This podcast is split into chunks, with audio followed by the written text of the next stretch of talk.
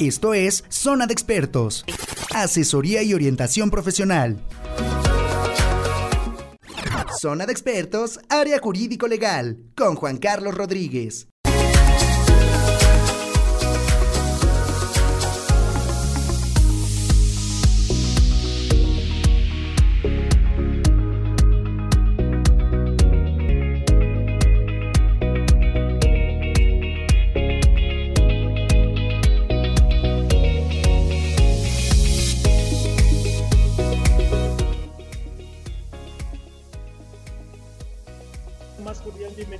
Este miércoles jurídico legal en su barra zona de expertos. El día de hoy con una de tantas interesantes entrevistas que siempre, siempre estamos empeñados y enfocados a darles precisamente para que de manera coloquial puedan entender todos aquellos tecnicismos que los abogados empleamos en el ir y venir de nuestra profesión, pero que sin embargo estamos interesados aquí en Radio Mex de que ustedes, insisto, de manera coloquial, de manera más natural, puedan entender los tecnicismos, las situaciones, los procedimientos y demás situaciones de índole legal, precisamente para qué? Para que en su momento ustedes puedan emplearlas y razonarlas tan fácilmente como fue como fueron digeridas a través de estas entrevistas.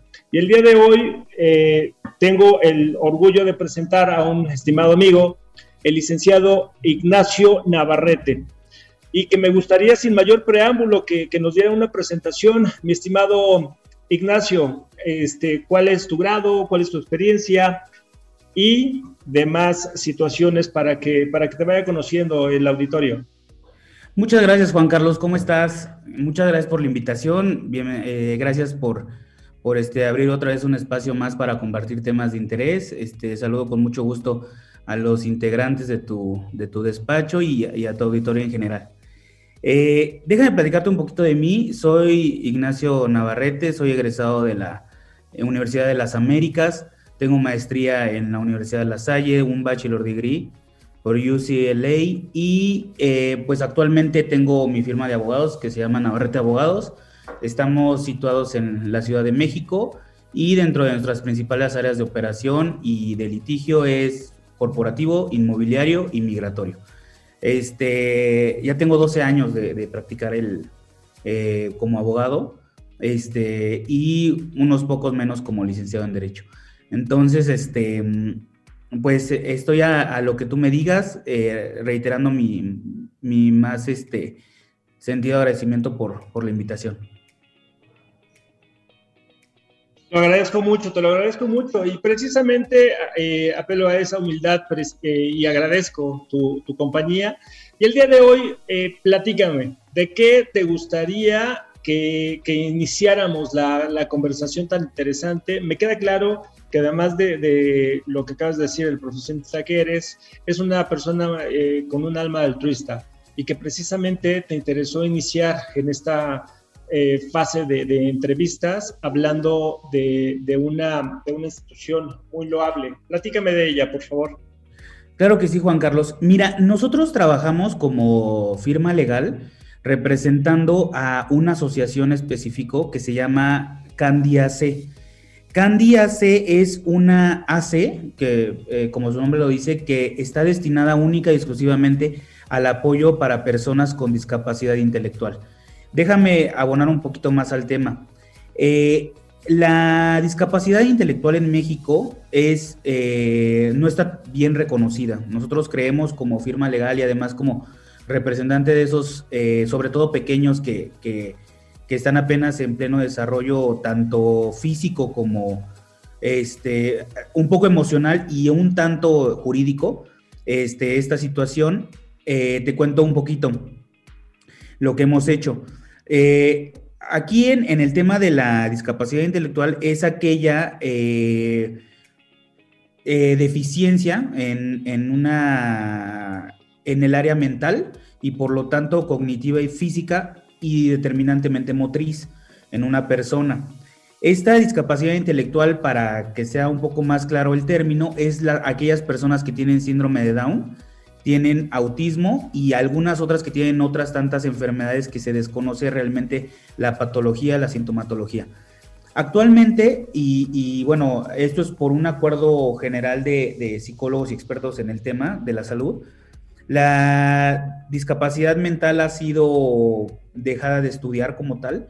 Se siguen en México, sigue habiendo avances, pero pues bueno, se ha, mm, se ha dejado a un lado toda esta situación. Antes, por ejemplo, había grados de autismo, habría formas de determinarlo, había estudios específicos para determinar el grado de, de daño o a lo mejor de, discapacidad que tenía una, un menor. Este, sin embargo, hoy en día, eh, hablando con varios psicólogos, varios este, especialistas en, estos temas, todos concurren en que se ha dejado de un lado la discapacidad intelectual, sobre todo en las ramas del autismo y del síndrome de Down. También se ha dejado de investigar sobre todo el grado de afectación que tiene en una persona eh, esa enfermedad, ¿no? Este, como bien sabes, pues eh, eh, la discapacidad intelectual puede llegar por dos vías. La primera es hereditaria o adquirida y la segunda es por consecuencia de una, de una situación este, posterior ¿no? al nacimiento y al desarrollo de, la persona.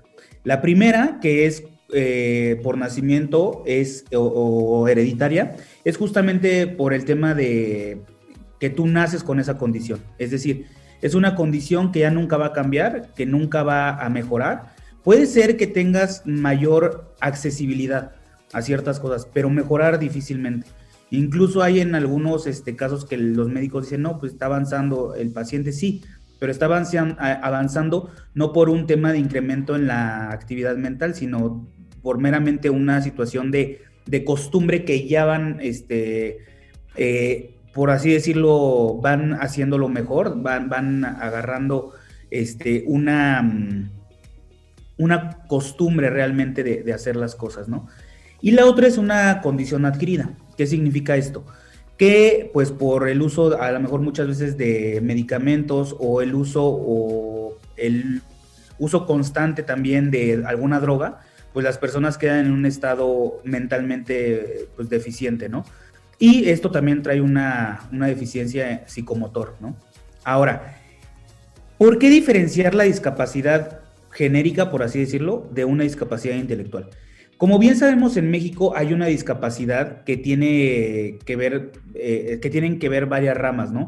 Por ejemplo, una discapacidad motriz que puede ser eh, tener una deficiencia en el, en el comportamiento del sistema motriz, o que puede, donde podemos tener la falta de un miembro de nuestro cuerpo, es decir, una mano, un pie, un brazo.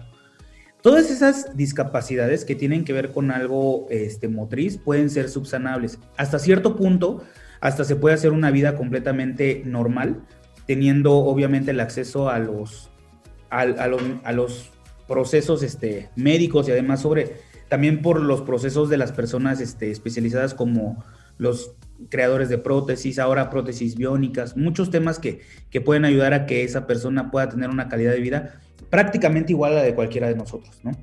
Ahora, la discapacidad intelectual no, y quiero hacer un énfasis en esto, Juan Carlos, porque ahí es donde realmente entramos nosotros como abogados. Una persona que tiene una deficiencia o tiene una falta de un miembro, por ejemplo, una mano, puede tener capacidad jurídica. Es decir, puede tener la capacidad de heredar, puede tener la capacidad de vender, puede ser susceptible de tener propiedades, puede ser susceptible de cobrar rentas, puede ser susceptible de firmar poderes, puede ser susceptible de crear empresas y hacer negocio. Las personas con discapacidad intelectual no. Y bueno, para desgraciadamente hoy en día no está reconocido eso. Incluso ha habido varias este, discusiones en el, en el Colegio de Notarios respecto de la capacidad de una persona entre si puede firmar o no, si su firma es viable, es auténtica, no está coartada por un medio tanto físico, a lo mejor emocional, porque eh, déjame decirte que esas este, personitas que también tienen una capacidad intelectual sí sienten, ¿no? Es evidente. Lo que no es que hay una deficiencia en, en el razonamiento lógico.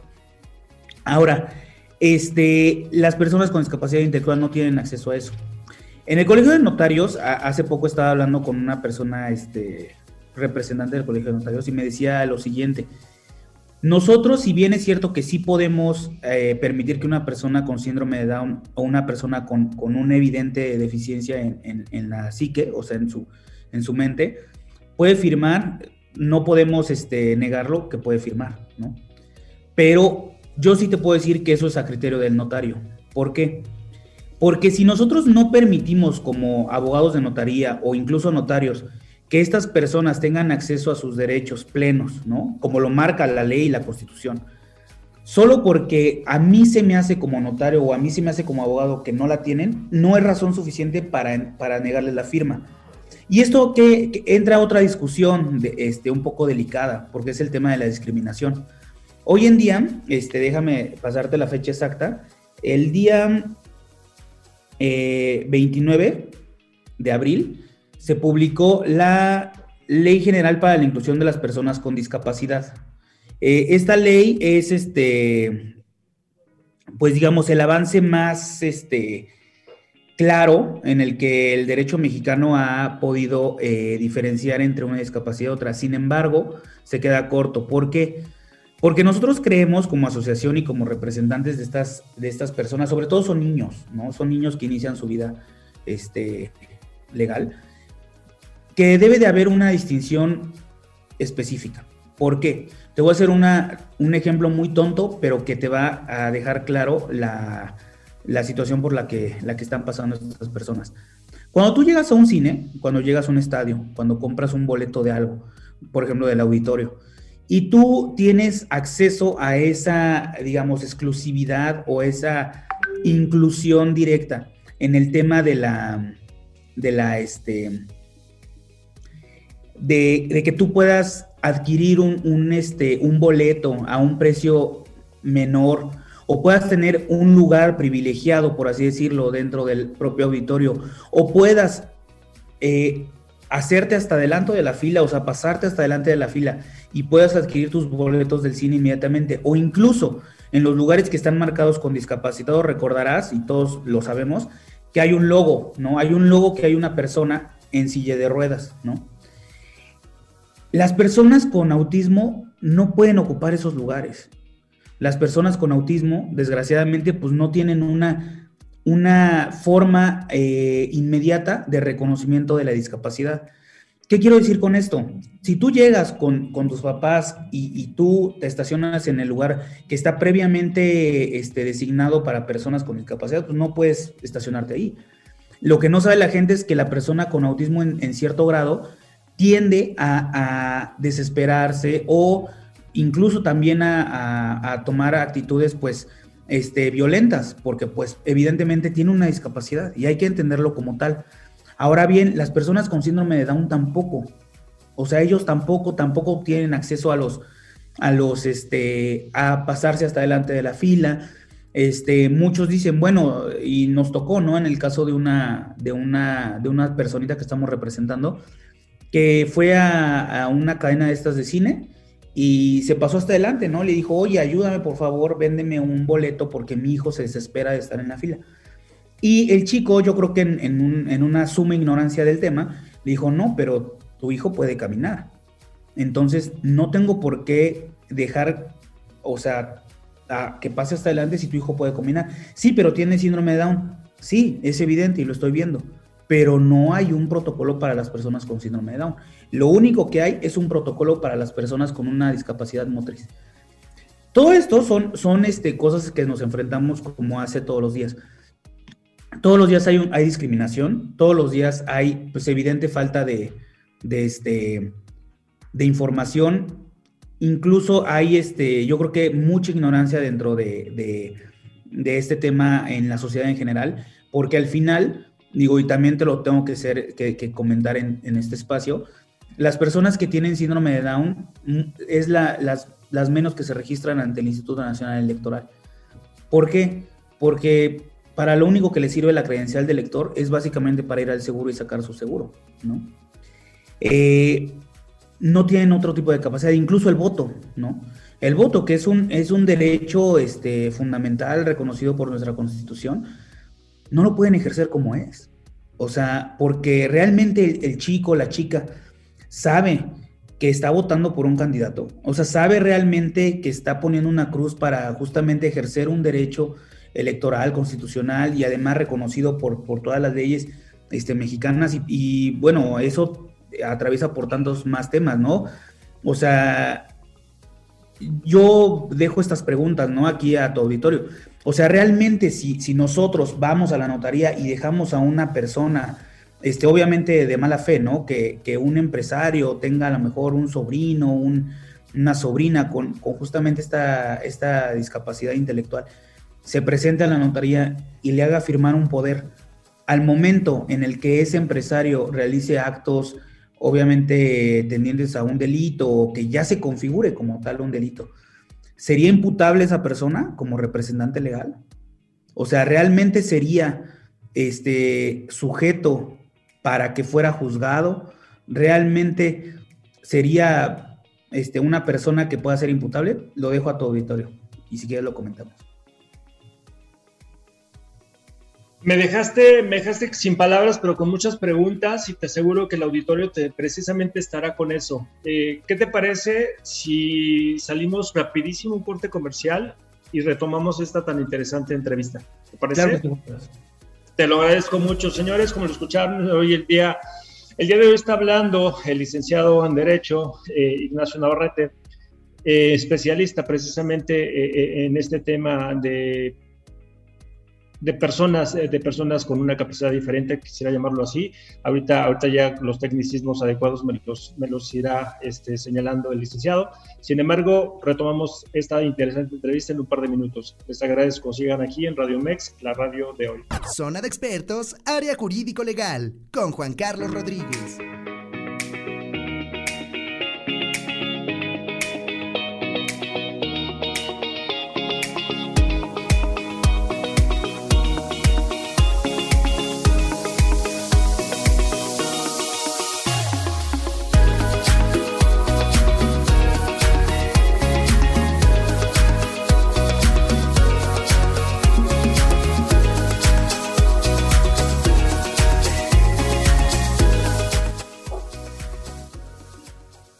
¿Qué tal? ¿Cómo están? Ya de nueva cuenta aquí en Radio Mex, la radio de hoy, hoy miércoles jurídico legal en su barra zona de expertos. El día de hoy, como todas las eh, semanas, con una interesante entrevista, el día de hoy yo quisiera señalarlo, una más especial que, que tal vez otras, porque incluso en esta yo estoy aprendiendo.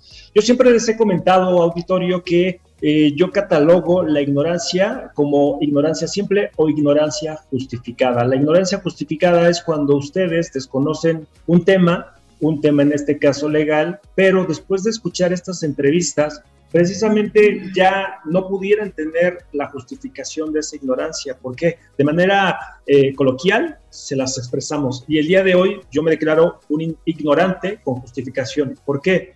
Porque este tema, si bien es cierto, eh, me respaldan 20 años de experiencia sobre, sobre la licenciatura que adoro, y ustedes lo saben, también lo es de que no somos omnipotentes, o sea, no somos personas que lo sabemos absolutamente todo. Y precisamente hoy quise que, nos apoyara el licenciado Navarrete con su expertise, precisamente para que nos haga esa mención, esa eh, esa visión que tiene eh, el día a día estar apoyando a, este tipo de instituciones que precisamente eh, se necesitan eh, de manera constante. Y por eso, licenciado, le agradeceré en principio, antes de continuar con esta interesante entrevista, que nos puedas compartir tus redes de contacto, tus números telefónicos, tu domicilio, para que en determinado momento, si alguien del auditorio desea que le, que le apoyes en una asesoría al respecto, te lo, te lo voy a agradecer mucho, sin antes mencionar que también de igual forma a través de la estación pueden contactarlo eh, a través de nuestras redes sociales como son Facebook, Twitter e Instagram y todas ellas están localizadas como Radio Mex. Entonces, por favor, eh, mi estimado amigo, si nos puedes apoyar con las tuyas. Muchas gracias, Carlos. Claro que sí. Este, a mí me pueden encontrar en navarreteabogados.mx, es mi página de, internet. Este, en Instagram como navarrete-abogados. en Twitter como Ig Navarrete y este mi teléfono es el 5515 89 41 37, es mi teléfono personal. Este, nosotros vemos el área sobre todo corporativa, migratoria e inmobiliaria. Eh, lo corporativo es lo que me llevó a esto, Juan Carlos. De hecho, ahorita te platico un poquito más, pero fue así. Perfecto, sí, sí me interesa mucho, porque si bien es cierto, digo, es, es, una, es una atención loable la que haces en favor de, de, estas personas, este, pero también eh, de amor no se vive. Entonces, sí me gustaría eh, saber cómo lo pudiste combinar. Digo, evidentemente, previo a este, saber precisamente todo lo que desde tu punto de vista debemos conocer. Y reitero, de aquí yo me, yo me declaro este, ignorante. Si hay alguna palabra eh, un tecnicismo erróneo, te agradeceré me lo, me lo compartas. Este, si es factible hablar de, estas personas como personas con eh, capacidades diferentes, ¿entran dentro de ese rango o cómo, cómo podemos eh, referirnos a, ellos en principio? muchas gracias, Juan Carlos. Mira, te, te, voy a contar un poquito cómo fue y, y, el término, ¿no? Sobre todo. Un día estaba con una clienta que se dedica a la maquila de, bolsas para muchas cadenas de farmacias dentro de ellas este, San Pablo y otras muy grandes. Y un día tuvimos una pequeña junta, llegó una persona, este, su hijo, que justamente tiene discapacidad intelectual, tiene síndrome de Down, y este, empezamos a convivir, empezamos, él no se puede expresar, no habla, este, puede, tiene algunas eh, palabras que, que, puede decir, pero como tal no hila una oración, ¿no? Y entonces empezamos a platicar de eso. Y con el paso del tiempo con esta clienta me fue haciendo preguntas más interesantes, como por ejemplo, ¿puedo dejarle mi casa a mi hijo? ¿Puedo dejarle mi negocio a mi hijo? ¿Puede mi hijo firmar por mí si yo llego a cierta edad? ¿Puedo darle un poder? ¿Puedo, incluso, le pueden pagar? O sea, ¿sabe el valor de dinero? Bueno, son todas esas preguntas que nos empezamos a, hacer justamente en el, en el, este, pues en el Inter, ¿no? Que íbamos conociendo el, asunto, ¿no? Sobre todo nosotros como, como despacho, pues íbamos apenas empezando a, a, este, a conocer este tema. Sin embargo, eh, justamente quisimos iniciar a, a, regularizar eso, ¿no? Ver e informarnos qué es lo que sucedía. Esto te estoy hablando hace dos años, dos años y medio. Este, pues en medio de la pandemia y todo, pues se dio, nos dimos cuenta que, que, justamente había un gran vacío legal, ¿no? Por esta situación. Y empezamos a hacerle preguntas a notarios, a otros abogados, abogados de derechos humanos, ¿no? Y todos nos hacían la misma respuesta, esa consideración del, del, del abogado, ¿no? Y bueno, nosotros no, no creemos eso, o sea, no creemos que deben de ser una, debe ser a consideración de una persona o consideración del notario o incluso consideración de una autoridad. Porque te voy a poner otro ejemplo. Evidentemente las personas con síndrome de Down no va a cambiar su condición. Como lo platicamos, puede mejorar, puede empeorar, pero la capacidad neuronal no va a crecer. Lo que crece es la capacidad de asumir una costumbre como un acto que lo va a llevar a un fin. Es decir, si estiro la mano voy a llegar al vaso, ¿no? Es más o menos así. Incluso no saben de su, muchos no, no conocen de su existencia, es decir, no saben que realmente viven, ¿no? Entonces, lo que aquí sucedió, lo que, lo que aquí sucedió es que muchos de esas personitas que, que tienen discapacidad intelectual, síndrome de Down u otros, otros temas, y tienen que pasar cada año un, un tipo de supervivencia, como lo hace el IMSS en este caso, ¿no? El, el de los adultos mayores ¿Para qué? ¿Para seguir diciendo que tienen una discapacidad? O sea, para seguir... Perdón, perdón, a ver, me parece absurdo. Me estás diciendo que pueden hacer un niño con estas situaciones y este niño con síndrome de Down cada año tiene que ir a decir, este año sigo teniendo síndrome de Down. Así es. O sea, pensando, perdón, tal vez suena una pregunta estúpida, pero a ver, pe pensando la autoridad que posiblemente en dos o tres meses ya no tengas síndrome de Down? ¿E-, ¿Eso me estás diciendo? Exacto. Así de grave es el tema. ¡Wow! Ok, ajá. Sí, exacto. Y, y, esto, pues nos dimos cuenta con esta, con esta clienta, ¿no? Entonces ella decidió formar esta asociación, justamente para defensa y dignificar a las personas con, discapacidad intelectual.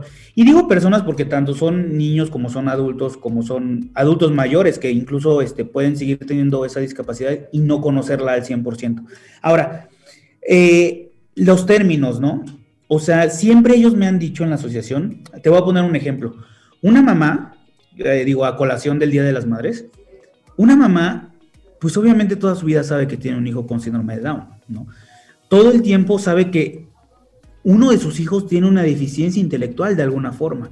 Se dan cuenta, o sea, es, evidente, ¿no? Ahora, ¿qué sucede con todo lo, lo, que rodea a una persona, digamos, una persona que tiene, pues a lo mejor sus cinco sentidos este, bien conectados, ¿no? Pues vamos a la escuela, recibimos calificaciones, recibimos un diploma, este, podemos hacer una actividad física, podemos incluso hacer una actividad artística, incluso podríamos ser eh, susceptibles de, llegar a una situación pues, más comprometedora como el matrimonio, ¿no? ¿Qué pasa con, las mamás que tienen este, que además son unas guerreras por mil, ¿eh? ¿Qué pasa con una mamá que tiene un hijo con síndrome de Down? Pues constantemente se está preguntando qué sucedió, ¿no? Constantemente hay dudas, constantemente hay este, justificaciones y constantemente hay un, verdadero eh, cambio en su percepción de la vida, ¿no? Muchas de ellas nos han confesado que han intentado quitarse la vida, ¿no? Porque, pues la situación es muy grave. Imagínate que, por ejemplo, tú, tú eres padre, ¿no? Tú sabes que vas a tener un día la satisfacción, que sí te vas a levantar temprano, que vas a llevar tus hijos a la escuela, que vas a tener justamente una, una calidad de vida con tus hijos, pues lo mejor posible, ¿no? Pero ellas no. ¿Por qué? Porque el sistema de educación, que es otro tema, es una gran rama, no tiene calificaciones para esas personas. Digo, hay centros que son especializados, los famosos CAMS, ¿no? Que son especializados para atender ese tipo de, discapacidad a través de una educación, pues, medianamente viable, pero no están especializados, ¿no? Ahora, esa mamá nunca va a ver a su hijo, puede ser que lo vea en el CAM, pero nunca lo va a ver graduándose, porque ahí lo que hacen es que le ponen una calificación 6, aunque saques 9, 10, aunque tu hijo tenga, o sea, o tenga una discapacidad muy severa, le ponen seis. O sea, entonces atraviesa por una serie de, cuestiones en la vida muy complicadas para las mamás, para la familia, ¿no? Sobre todo, para toda la familia. Perdón que aquí te interrumpa, o sea, te, a, estos, a estas personas las califican en seis, eh, pensando en no afectarlos, pensando en no, este, se me fue el tecnicismo, en no, no eh, perjudicarlos, en no catalogarlos, cuando la verdad de las cosas es que lo hacen. Eh, temas de discriminación, o sea, quiero pensar que la SEP, eh, pensando en no voy a discriminar a, nadie, póngale seis. Exacto. Y la realidad de las cosas es que, es que los padres de familia, incluso estas mismas personas, con, una, con un intelecto superior al, que tontamente piensan las instituciones, se sienten ofendidos por esa discriminación que realmente están haciendo sobre ellos. ¿Es así? Así es. Ahora, este, algo también que, te quiero poner este, a colación. Tú y yo sabemos que en algún momento, si Dios quiere y la vida nos lo permite, vamos a tener el placer de tener a lo mejor una pareja, un nieto, un, hijo, ¿no? Ellos no lo saben. Ellos no lo saben, Juan Carlos. Y, lo preocupante aquí es que tampoco se les reconoce que no lo saben y que no sabemos si puedan, ¿no? Porque como te repetía, bueno, como te mencionaba hace, hace un rato, el grado va, o sea, no hay un estudio que determine el grado de severidad, ¿no? Hay estudios que determinan una condición más este, desfavorable o una condición más favorable, pero que haya efectivamente un estudio o estudios que sean gratuitos para las personas que puedan terminar esto, pues no existe, no existe un mecanismo de accesibilidad para ellos, es a lo que me refiero. Ahora, pasemos a, un tema pues meramente de derecho, ¿no? ¿Qué sucede? Porque me preguntaban las mamás, me preguntaban los papás, ¿qué sucede con mi hijo? ¿Qué va a suceder cuando yo no esté? Eso es, eso es un tema que, que verdaderamente le afecta a todo el núcleo familiar. ¿Qué voy a hacer con mi hijo cuando yo ya no exista? Te voy a poner un ejemplo. Una de las, de las integrantes que tenemos ahí en la, en la AC, solo es ella y su hijo. Su papá lo dejó cuando pues, se dio cuenta de la condición de discapacidad que, con la que nació su hijo. Ella ha trabajado toda su vida y tiene una casa, tiene, gracias a Dios, un, empleo que, le va a dejar una pensión. Y bueno, muchas tantas, este, digamos, cuestiones favorables, ¿no? Pero vamos un poquito allá. Tú llegas con el notario y le dices, oye, quiero dejar mi testamento. ¿Quién va a quedar como heredero? No, heredero único y universal a mi hijo tal. Ok, este, como bien sabemos, no necesita estar la persona ahí. Pero ¿qué pasa cuando la mamá llega a faltar y el niño o ya el adulto con una discapacidad intelectual, por ejemplo, síndrome de Down, llegue a la oficina del notario y le diga, señor notario, o sea, yo traigo mi testamento, no sé qué va a pasar, pero mi mamá me dijo que viniera, ¿no? ¿Qué sucede ahí, Juan Carlos? Nosotros sabemos que hay figuras de curadores o tutores, ¿no? Nosotros sabemos que hay muchas figuras con las que la ley intenta, ¿no? O sea, alcanzar, este, digamos, un perfeccionamiento o una no discriminación de esas personas. Pero ¿realmente son efectivas? ¿Realmente hay, este, pues, la plena conciencia de, los representantes de, de estas personas lo que se lleva a cabo? Pues no, realmente no. Ahora bien, eso en el mejor de los casos. ¿Por qué? Porque eres una persona informada y tú tuviste a bien llevar un procedimiento en el cual pues tu hijo pudo tener acceso a un curador, a un tutor, a un curador en este caso. Pero, ¿y si no? O sea, ¿tú eres susceptible de derechos? Pues sí, pero ¿eres susceptible de ejercerlos? Lo dudo, Y justamente en, esa, en ese orden de ideas es lo que nosotros estamos trabajando. Este, nosotros buscamos que realmente exista un mecanismo para que las personas puedan ser reconocidas a través, no sé, de, e, e, es, algo transversal, ¿no? Tiene que ver con la educación, tiene que ver con la política, tiene que ver con la economía, por ejemplo, ¿por qué ellos tendrían que pagar impuestos si realmente no son personas que sean, este, que consuman? O sea, son, a lo mejor son, son consumidores pasivos, pero o sea, que consuman y produzcan, pues no. O sea, también, ¿cómo es posible que ellos paguen este, un impuesto? a lo mejor sobre la renta, un IVA, si ellos pues no pueden generar este, una ganancia, o sea, no pueden generar una, no tienen la capacidad de generar un ingreso como el que tú o yo o, o a lo mejor muchas personas de nuestro auditorio pudieran este, generar. O sea, por ejemplo, es en la rama de economía, pero también en, en la rama de la seguridad. Y algo muy grave, Juan Carlos. Tú y yo sabemos que el delito de violación es un delito que pues nada más le corresponde al violador, o sea, que, nada más hay dos testigos, el violador, o sea, el perpetrador del, delito y la víctima. ¿Sabes cuántas niñas y niños con discapacidad intelectual violan, o sea, al año o no sé, en meses? Y que no tienen acceso a justicia. ¿Por qué? Porque a mí me tocó estar digo, creo que en algún momento lo, comenté contigo en un tema que tuvimos. A mí me tocó estar del otro lado, ¿no? A mí me tocó defender, o bueno, intentar defender al violador cuando que yo no sabía que era una persona con discapacidad intelectual. ¿Por qué? Porque de lo que yo tuve acceso a la, carpeta de investigación cuando justamente me, llega esta persona y, me consulta, yo no soy experto en, en, penal, pero llegaron y me consultaron y con gusto se la di, pero era una consulta, ¿no? Y pues veo y, y pues nadie le hizo caso, el MP no le hizo caso. O sea, y por donde se fue, la, en, ese entonces yo rechacé el, asunto, pero posteriormente tuve contacto con, estas personas y dicen, es que lo sacamos. Y dije, ¿por qué? O sea, ¿cuál fue la justificación del juez de control para, para, para darles ¿no? una determinación de no, de, de no sujeción al proceso? Pues bueno, que esta persona tenía, no se sabía si esta persona había dicho la verdad o no. ¿Por qué? Porque tenía síndrome de Down. O sea, me estás diciendo algo, una bomba que, está tremenda, Ignacio, porque eh, Radio Escuchas debemos de entender la siguiente situación. La violación eh, es un delito grave, ¿sale? Está equiparable al homicidio, a este a, situaciones eh, que no merecen ni siquiera este, el perdón, para pronto. Ajá, eh, estamos en, lo más, en lo más alto de la cadena este, del tema penal. Y hacer un delito grave y ser de oculta realización, porque evidentemente, como bien lo dices Ignacio, solamente son dos personas las que lo saben, el violador y quien es abusado sexualmente.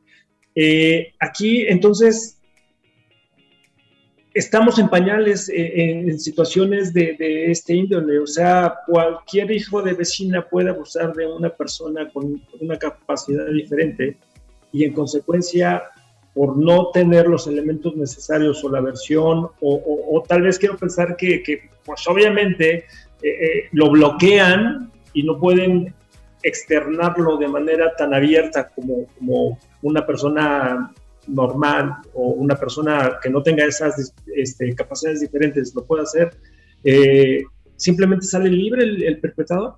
Incluso puedes decir, ¿sabes qué? Mira, aquí está, aquí está este, en charola de plata, este, no uno, sino N cantidad de niños y niñas con la misma situación y date gusto. O sea, eso es lo que el juez de control está diciendo a la sociedad y a este tipo de, animales eh, que solamente están cazando oportunidades. Entonces, eh, es un, comentario muy, muy este, devastador, Ignacio, porque, insisto, o sea, yo lo veo con ese tenor.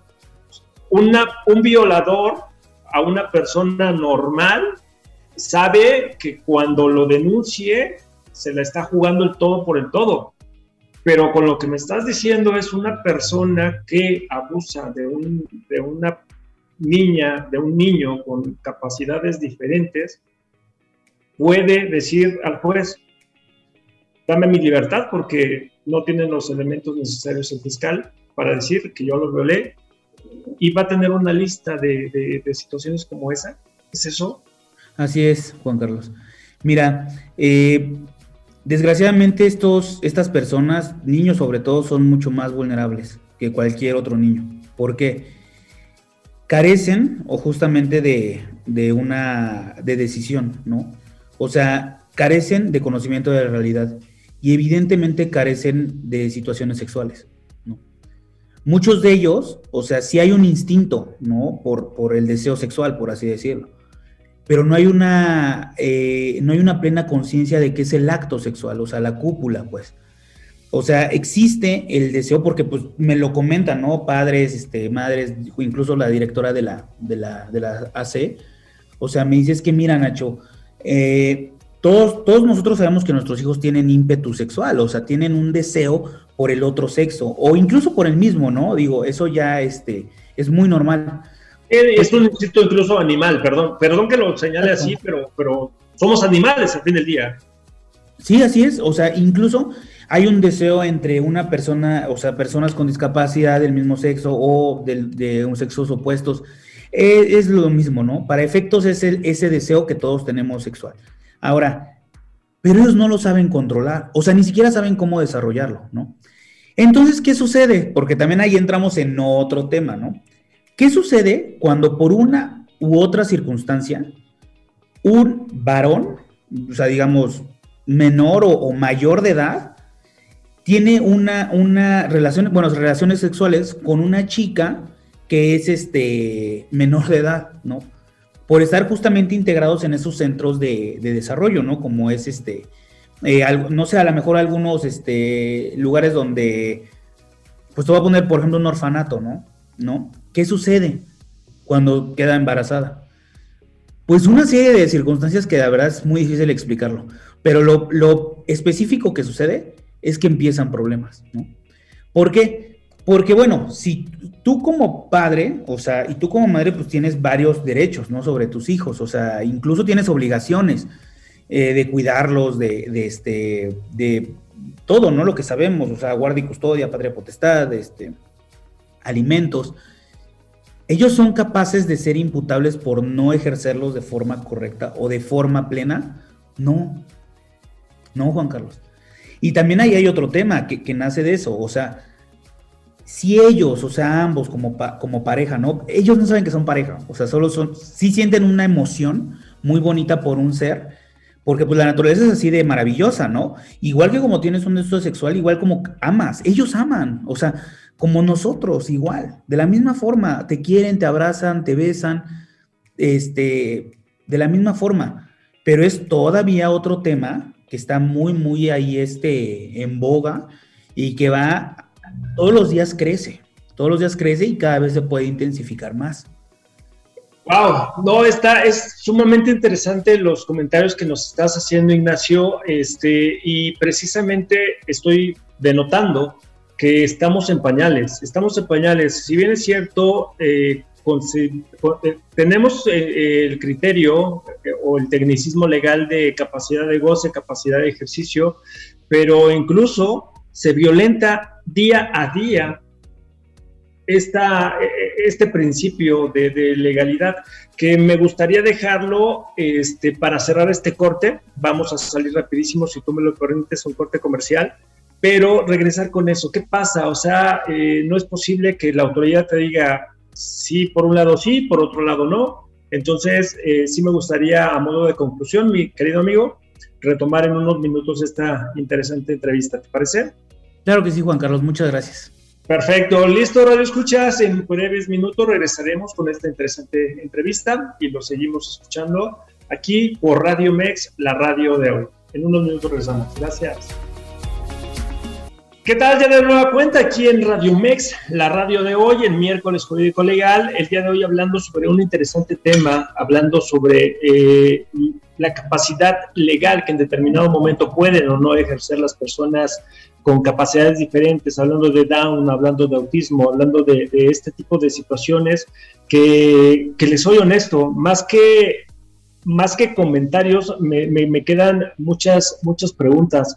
Y agradezco al licenciado Ignacio Navarrete que las esté resolviendo y precisamente por eso los invito como siempre, a que se acerquen a un especialista en la materia, no a un todólogo que, si bien es cierto, tenemos eh, por, por ser abogados la obligación de estarnos capacitando, también lo es que hay matices que solamente alguien que se ha dedicado a esta materia va a poder resolverles tan eh, fidedignamente como, como Ignacio en este caso. Y por eso aprovecho para mencionarles cualquier duda, aclaración, comentario, eh, ahorita le voy a pedir que, nos comparta el licenciado Navarrete sus redes de contacto, números telefónicos, etcétera, pero también lo pueden hacer llegar a través de nuestras eh, eh, redes sociales, como son Facebook, Twitter o Instagram, y todas ellas son Radio Mex. Así que, Ignacio, antes de continuar, que ya estamos a minutos de, concluir esta interesante entrevista, ¿nos puedes compartir tus redes sociales?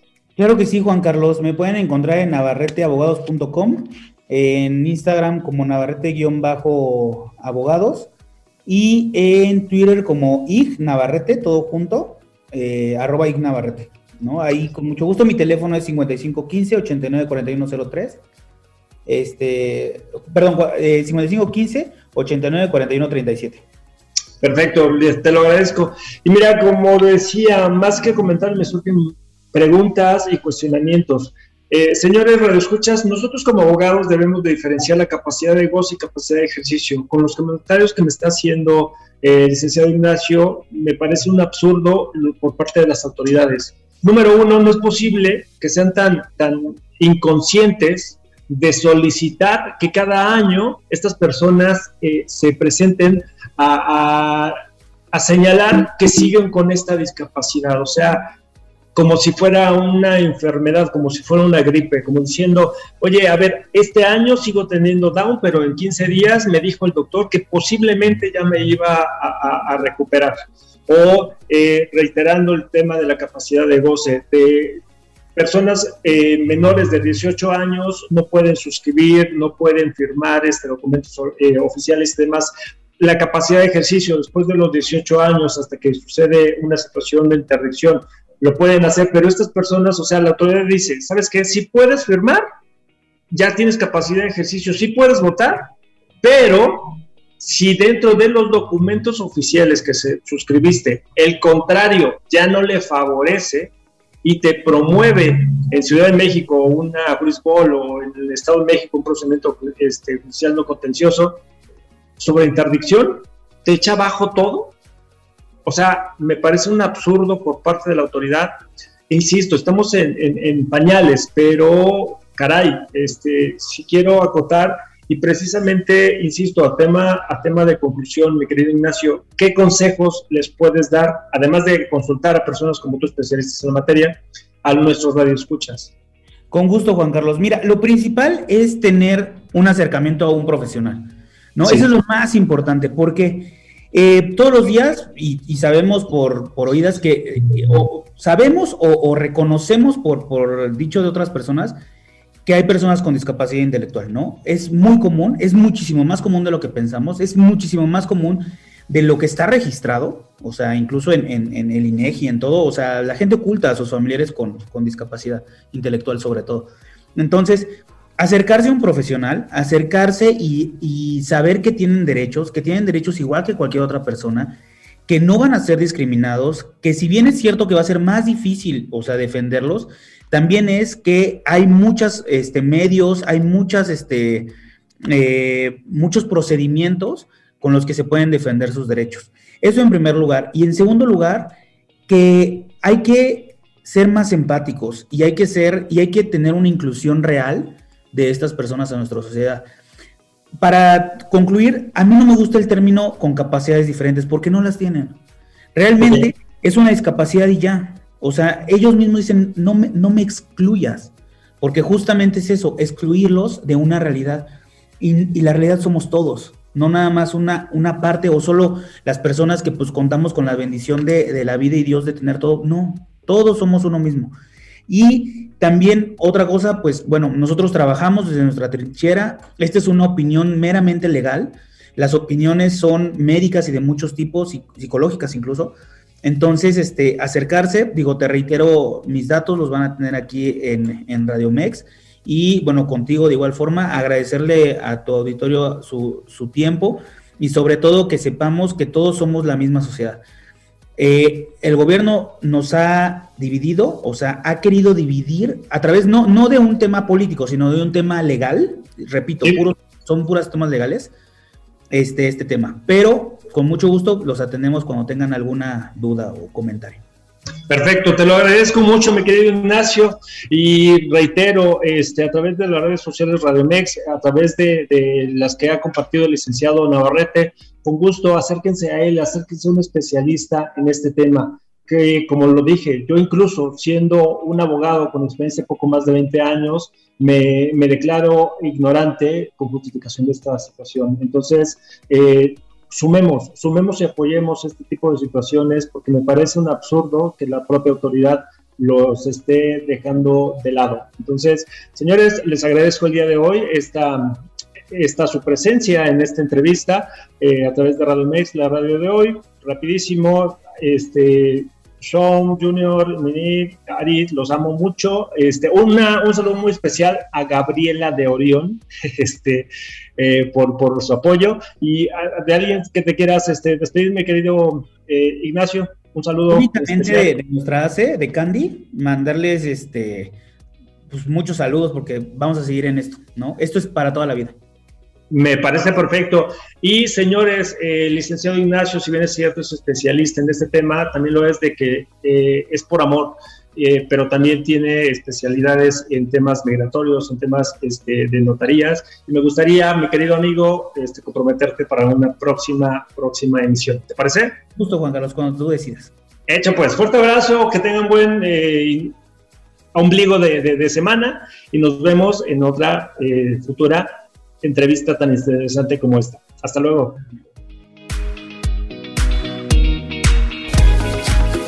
Esto fue Zona de Expertos Profesionales en Línea.